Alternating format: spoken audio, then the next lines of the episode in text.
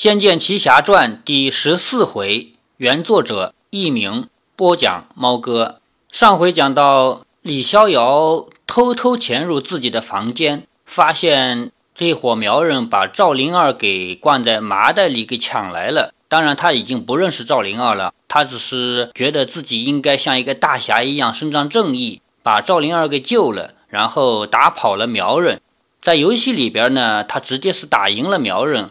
输掉的苗人不甘心失败，抓住了婶婶要挟李逍遥，结果被婶婶一掌给打得飞出去了。小说里面呢写的比较合理一点，毕竟李逍遥学完武功回来也才这么几个小时吧，几个时辰，他不太可能说上来就把苗人首领给打得七零八落。所以架打到一半，正好婶婶进来了，苗人首领就抓住他婶婶要挟：“你把公主交给我。”结果婶婶一掌穿云掌，把他给打得飞出去了，而且跟游戏里不一样，没有打死，是控制好了自己的掌力，让他能够活着逃出去，然后逃出去以后死在半路上，这样呢可以减少一些自己的不必要的麻烦。接下来赵灵儿就哭着说要回岛上找姥姥。李逍遥当然嘛，因为已经忘了嘛，还问他什么岛。赵灵儿说当然是仙灵岛。这个时候，婶婶已经看出问题来了，就叫李逍遥先去安排船只。等李逍遥走了以后，他就跟赵灵儿说：“我看出来逍遥好像忘了你了，但是你也不要奇怪，你只要对他好就行了。”这样呢，就为后面增加了一个铺垫。赵灵儿心里呢也很不安，李逍遥怎么可能忘了他呢？怎么可能忘了那一夜的恩情呢？如果李逍遥真的忘了，那赵灵儿自己又该怎么办呢？赵灵儿就这样坐立不安地等着李逍遥何时才回来。仙灵岛上怎么了？种种沉重的心事几乎要把他弱小的双肩给压垮了。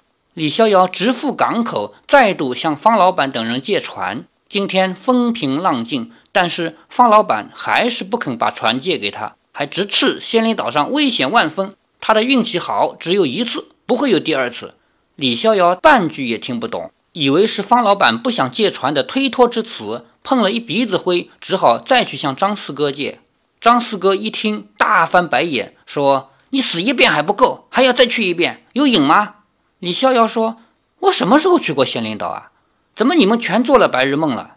张四哥说：“去过也好，没去过也好，总之我是不会冒这个险的。”李逍遥说：“张四哥，你好人做到底，不是我要上岛，是有位姑娘要回去。”总不能让他跟家人离开啊！张四哥很奇怪地说：“有人从仙灵岛上来？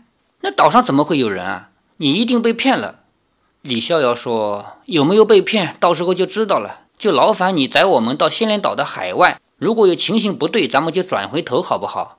这张四哥虽然一向热心，却依然觉得太冒险。不行不行，还想叫我做白工啊？我整天就送你们这些不怕死的小鬼上仙灵岛，我这生意还没做呢。李逍遥说：“你就行行好，反正你家就你一个，一个人吃饱，全家都饱了。你若是没饭吃、没酒喝，就到我家去，我家招待你好不好？眼前就只有您帮我这个忙了。”张四哥叹道：“你家的酒不喝也罢，认识你算我倒霉。好吧，你何时要出海去？”李逍遥大喜，多谢张四哥，我去带姑娘来，你在船上等着。说完，李逍遥快步赶回客栈。见李大娘和赵灵儿对坐着谈话，气氛十分融洽，倒像他自己是外人一般。一见李逍遥回来，赵灵儿马上起身，关心地迎上去说：“逍遥哥哥，你回来了，没遇上敌人吧？我借到船了，张四哥肯带我们上仙灵岛。”李逍遥得意地说：“可是他说了，万一岛上风浪太大的话，他可要不靠岸，直接把我们带回来的。”李大娘说：“灵儿很担心岛上的人，你们快去快回。”知道了，李逍遥说：“赵姑娘，我们走。”赵灵儿一愣，立在原地，颤声地说：“你，你叫我什么？”李逍遥说：“赵姑娘啊，难道不是吗？”李大娘嗯一声说：“逍遥，你们俩年纪差不多，你叫她灵儿就行了。”李逍遥感到奇怪，向来他对香兰姐妹两个调笑，总是被婶婶骂不庄重。现在他见到天仙一般的女子，心生敬意，不敢乱叫。婶婶反而要他直呼赵灵儿的名字，好像不太对劲儿。李逍遥只好说：“嗯，那就灵儿姑娘，我们走吧。”他转身要走，见赵灵儿还是站在原地不动，一脸伤心欲绝，更是莫名其妙。李大娘骂道：“你怎么变成白痴了？牵着灵儿！”李逍遥简直疑心婶婶有毛病。他们两个青年男女才刚刚见面，就要这样手拉着手走在大街上，能看吗？成何体统？赵灵儿这才勉强露出凄楚的一笑，说：“婶婶不必为难逍遥哥哥，我知道了。”李大娘说：“灵儿苦了你了，哎，这个没良心的。”李逍遥感到冤枉极了，喃喃地说：“我又没怎样。”赵灵儿说：“我们走，你在前面，我跟着你。”李逍遥如释重负，说：“走吧。”两个人一前一后的再往港口赶路，在半路便见到香兰姐妹和王小虎有说有笑的朝着他家的方向走来。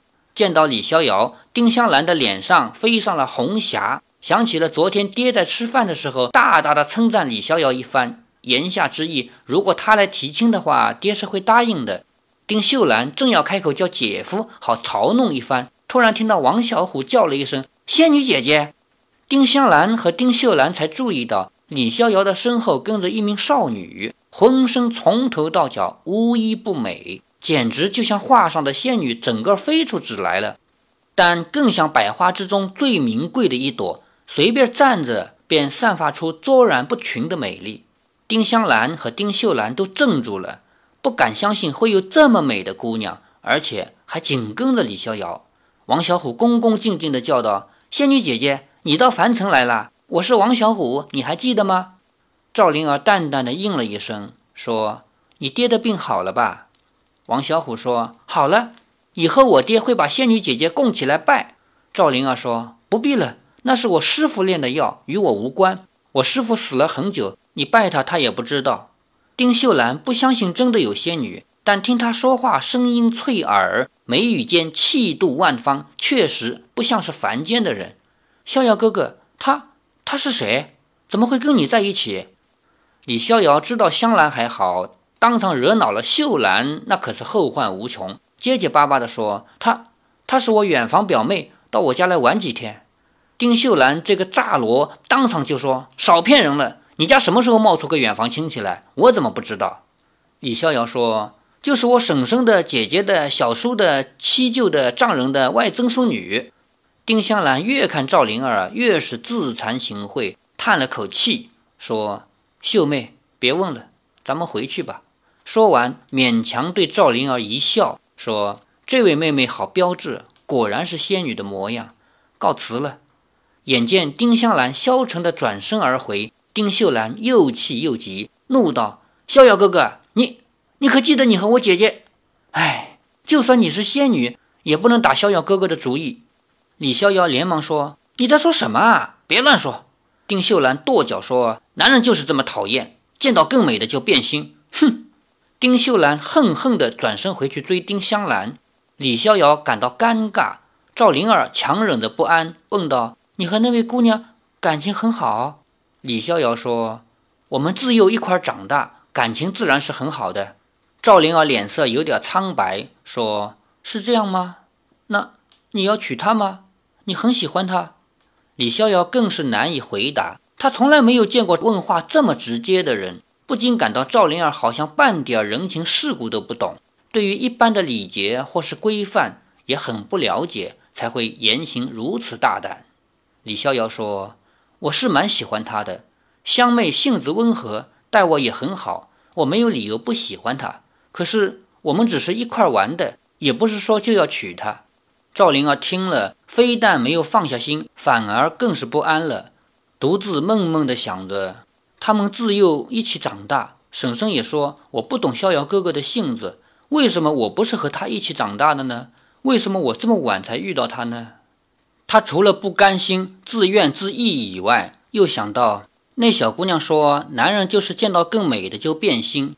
逍遥哥哥原本喜欢的是另一个姑娘，他却说未必要娶她。那万一逍遥哥哥见到比我更美，也会对他说未必要娶我，我该怎么办呢？这只是爱情令人愁肠百转、患得患失的必然心情。此时他满心忧愁，甚至恨不得自己在岛上遇难被杀了，也就不必这么难过了。李逍遥可能做梦也想不到，自己无心的回话会让赵灵儿难过的想一死百了。他只知道要尽快带他上仙灵岛救人，而快步的赶路。王小虎紧跟着他们，东问西问。赵灵儿则满腹心事，低头不语的跟着走。这一段对话呢，除了其中一两句以外，都是小说补出来的。在游戏里面，如果你走路正好撞到。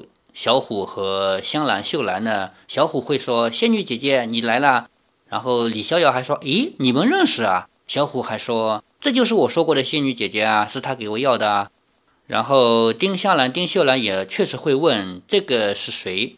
李逍遥说：“这是我的远房表妹。”也就这么几句话。至于他们的其他对话，作为小说来说可以任意的补充，但是游戏不适合，因为游戏呢是要我们控制着玩家走路的。如果说走到了某一个地方，触发情节，两个人来一段对话呢，这是可以操作的。如果说一边走走，你还必须去随时聊聊天的话，那这个游戏的操控性就要大打折扣。所以这些对话以及心理描写什么的，在游戏里都非常少。三个人一走到港口，张四哥一见到赵灵儿，惊讶的不能置信，半晌才说：“就是这这姑娘，姑娘。”你要去仙灵岛做什么？那岛上有吃人的妖怪。赵灵儿说：“仙灵岛没有妖怪，求求你开船带我们上岛去吧。”见赵灵儿楚楚可怜的样子，张四哥说：“好好，我开船，你们可要留神呐。”李逍遥先上了船，也拉赵灵儿下来。王小虎要跟上去，李逍遥连忙说：“你不可以来。”王小虎说：“我去过仙灵岛，我认得路。”李逍遥和张四哥不约而同地说：“不行。”你不可以跟来。王小虎一脸失望说：“可是我……”赵灵儿说：“除了逍遥哥哥之外，别人不许上岛。小虎，你若再不听我的话，我可不原谅你了。”王小虎只好退了回去，依依不舍地看着张四哥划着桨，船只渐行渐远，直到消失在海平面。张四哥的划船技术比李逍遥高明得多，才不过半个多时辰，就已经远远地看到仙灵岛了。赵灵儿的不安与恐惧也越来越强烈，只怕上岛以后见到的是一座无人的死亡之岛。那些朝暮相处的人会变成怎样？奇怪的是，原本暗涛汹涌的海，如今却变得风平浪静，让张四哥大感意外。这片海域呢，本来也没有什么大风大浪了，只不过是仙灵岛上这些人为了防止有他人靠近，才弄出一些法术来。如今仙莲岛上已经没有了嘛，法术都被破掉了嘛。船只靠了岸，一见那片血迹处处的沙滩，张四哥便惊呼：“这怎么那么多血？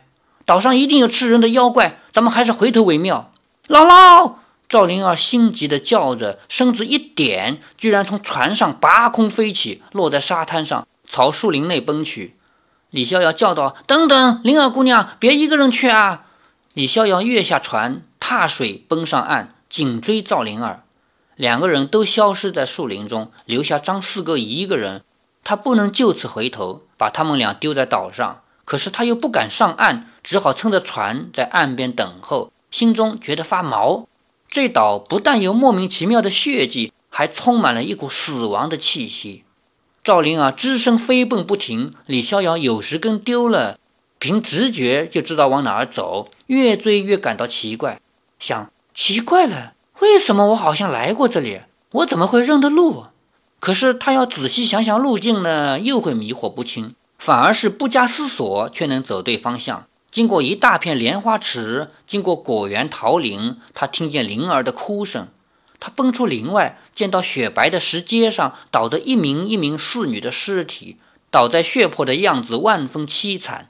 赵灵儿站在石阶前，痛哭不已。那背影如此的单薄可怜，这是他的家，却已经毁成这样。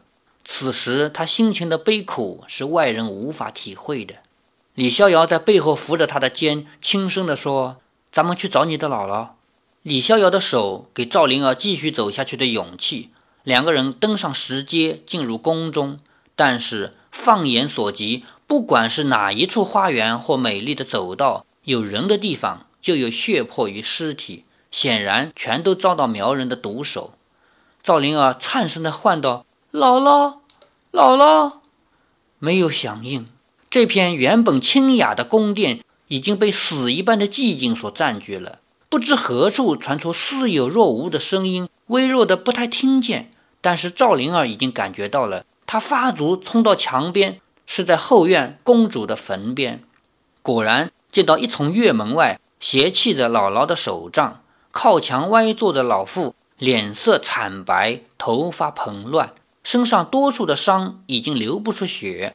反倒在干涸的血块下肿起高高的黄块，整个人身上处处都是这样的变形，好像一团发脓的秽物一般，变得可怖之极。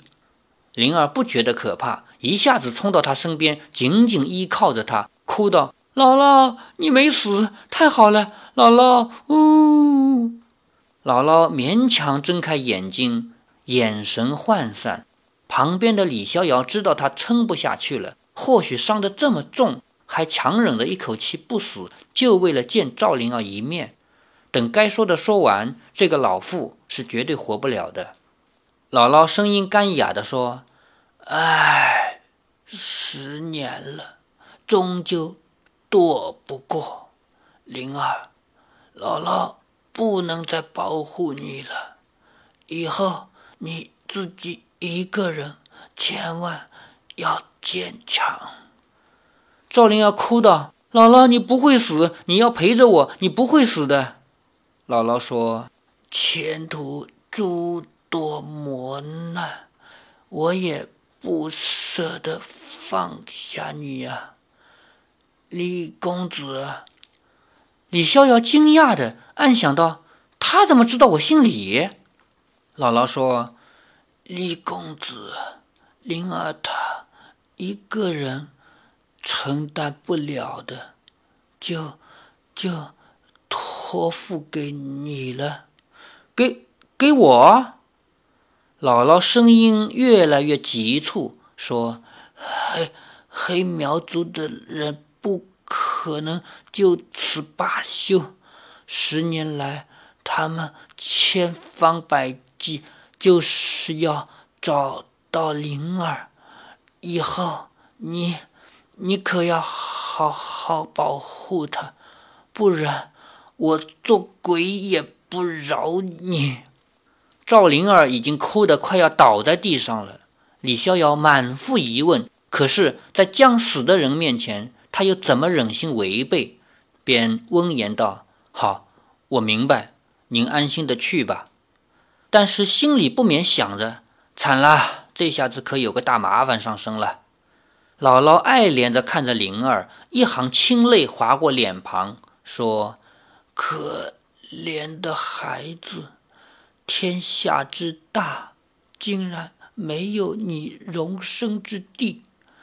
李公子，你要带灵儿回故乡，找到她的娘亲。”赵灵儿一愣，哽咽着问：“娘还在人世？”姥姥苦笑着说：“嗯，你师父生前曾回苗疆打听屋后的下落，后后来说，大理的白苗族有你娘的衣冠冢和石像，但从来没有人见过。”屋后的遗体，也许，可能，只是，姥姥已经将近神志不清，依然奋力说道：“不管屋后是生是死，至少这是你应尽的孝道，也是老生最后的心愿。”赵灵儿哭着说：“我会的，我会回去找娘的。”好，很好。姥姥笑了两声，声音突然终止，眼睛还睁得大大的，表情就停止在放下心的那一刻。赵灵儿并没有放声大哭，她紧紧咬着嘴唇，豆大的泪珠不停地滚下她玉璧似的双颊，只是默默地流着不止的眼泪。李逍遥环顾四周。见到旁边就有一座美丽的坟，墓碑上刻着是恩师灵月之墓。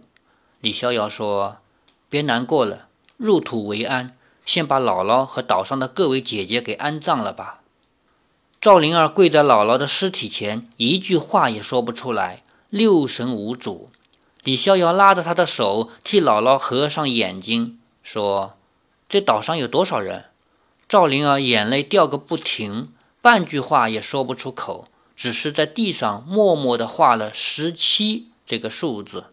李逍遥说：“你在这儿不要乱跑，我去把尸体都集中过来。”明知道这是个苦差事，可是见到赵灵儿那柔肠寸断、呆若木鸡的样子。只要能让他好过一点，什么事儿李逍遥都会做的。李逍遥找遍水月宫各处，找到的尸体都拖到后院，一字排开。等十七具尸体一一搬齐，也已经累得快走不动了。李逍遥喘着气问道：“然后呢，灵儿？岛上有没有油或者烈火？这么多尸体，恐怕我没有法子一一挖洞来埋葬。咱们将他们火化了，一块儿到天上服侍你姥姥，好不好？”赵灵儿神情迷茫，李逍遥又说了一遍，赵灵儿才好像听懂了，起身走向宫内。李逍遥紧跟在后面说：“你要去哪儿？”赵灵儿没有说话，一味地往前走。李逍遥也只是跟着，这条路径又给他熟悉的感觉，而且好像心里十分温暖。赵灵儿走进的是丹药室，就在这个地方，李逍遥不小心碰到他的胸口。又情不自禁地吻了她，让赵灵儿初次产生被异性双臂拥抱时那浑身无力的感觉。然而李逍遥完全不记得这美好的经历，遗忘对某些人而言是疗伤止痛，但对另外一些人而言却是巨大的损失。赵灵儿木然地从药柜中取出化无粉，李逍遥看着瓷瓶上的标识，想到灵儿拿这个给我做什么？难道这可以化去尸体？还不确定。赵灵儿已经又默默地转身出去，重回到众人尸体集中的后院。李逍遥猜想自己认定应该是八九不离十，便将化无粉一一撒在尸体上，整瓶都倒光了，有点担心不够用。灵儿却已径自点起火折，往尸体上一抛，轰的一声，立即炸出了一大团火光。李逍遥吓了一跳。但见烈火熊熊，照着赵灵儿哭肿的脸庞，在暗下来的天色下更显得凄厉。赵灵儿取了姥姥的手杖，按下机关，杖下面伸出一柄尖刀。赵灵儿便以剑刃削平一片树干，在上面刻着“姥姥将逝之墓”，一边刻，眼泪又不停地落下来。一个时辰过去了，众人的尸体烧完了，整个天色也暗了。李逍遥将众人的骨灰集中在一起，挖了一个浅坑埋了，默默地祝祷一番。他不懂得怎么办丧事，可是他知道心诚便已足够了。好了，我们走吧。李逍遥要拉赵灵儿，赵灵儿却一把挣了开，凄惨地说：“我不走，你不走，一个人在这里干什么？”赵灵儿已经哭得口干舌燥，声音沙哑：“我在这里陪姥姥，陪大家。”李逍遥苦笑着说：“人死不能复生，这你在这里等一辈子有什么用？”赵灵儿冷冷地说：“我就是在这儿生长的，我就要在这儿老死，一辈子不走。你一个人走吧。”李逍遥说：“我不能把你一个人丢在这里。”赵灵儿说：“你只管走，我不怪你。我我本来就是个孤孤单单的人，只有姥姥和各位姐姐们疼我。今后，今后。”他想到伤心处，眼泪又涌了出来。李逍遥看着不忍，索性一把抱住了他，说：“今后有我疼你。”赵灵儿全身一震，仰面看着李逍遥，眼中充满了疑惧不安。李逍遥见他被眼泪洗得明澈的双眸倒映着自己，不禁想到：他确实只剩下我了，我得保护着他，不然他就真的是孤孤单单的一个人了。这么一想。李逍遥情不自禁地将她抱得更紧，更深深地吻了她。赵灵儿呻吟了一声，紧紧抱住了李逍遥。李逍遥知道，他一放手，整个人就会垮了，完了。李逍遥替她拨整被眼泪粘在脸上的乱发，轻声地说：“跟我回去，咱们慢慢的想个法子。完成你姥姥的遗愿。别忘了，她说过，你母亲可能还在世间，你不是孤孤单单一个人。”赵灵儿嗯了一声，人十分茫然。走吧，向你的师傅、你姥姥拜别。赵灵儿像一尊玩偶一般，李逍遥说什么，他就做什么。拜完，李逍遥扶起赵灵儿往回城的路走，但是眼前只有无边的黑夜，远方一波又一波清寂的海涛声，就像一首来自苗疆的哀歌。第六章相逢不识到此结束。接下来呢？李逍遥带着赵灵儿再回了一趟家，然后婶婶也看出来了，说：“你呀，也不是在家里能待的人。正好赵灵儿她要回苗疆找她的妈妈嘛，你就送她回去吧，你们一起去。”然后李逍遥就出发闯荡江湖去了。欲知后事如何，且听下回分解。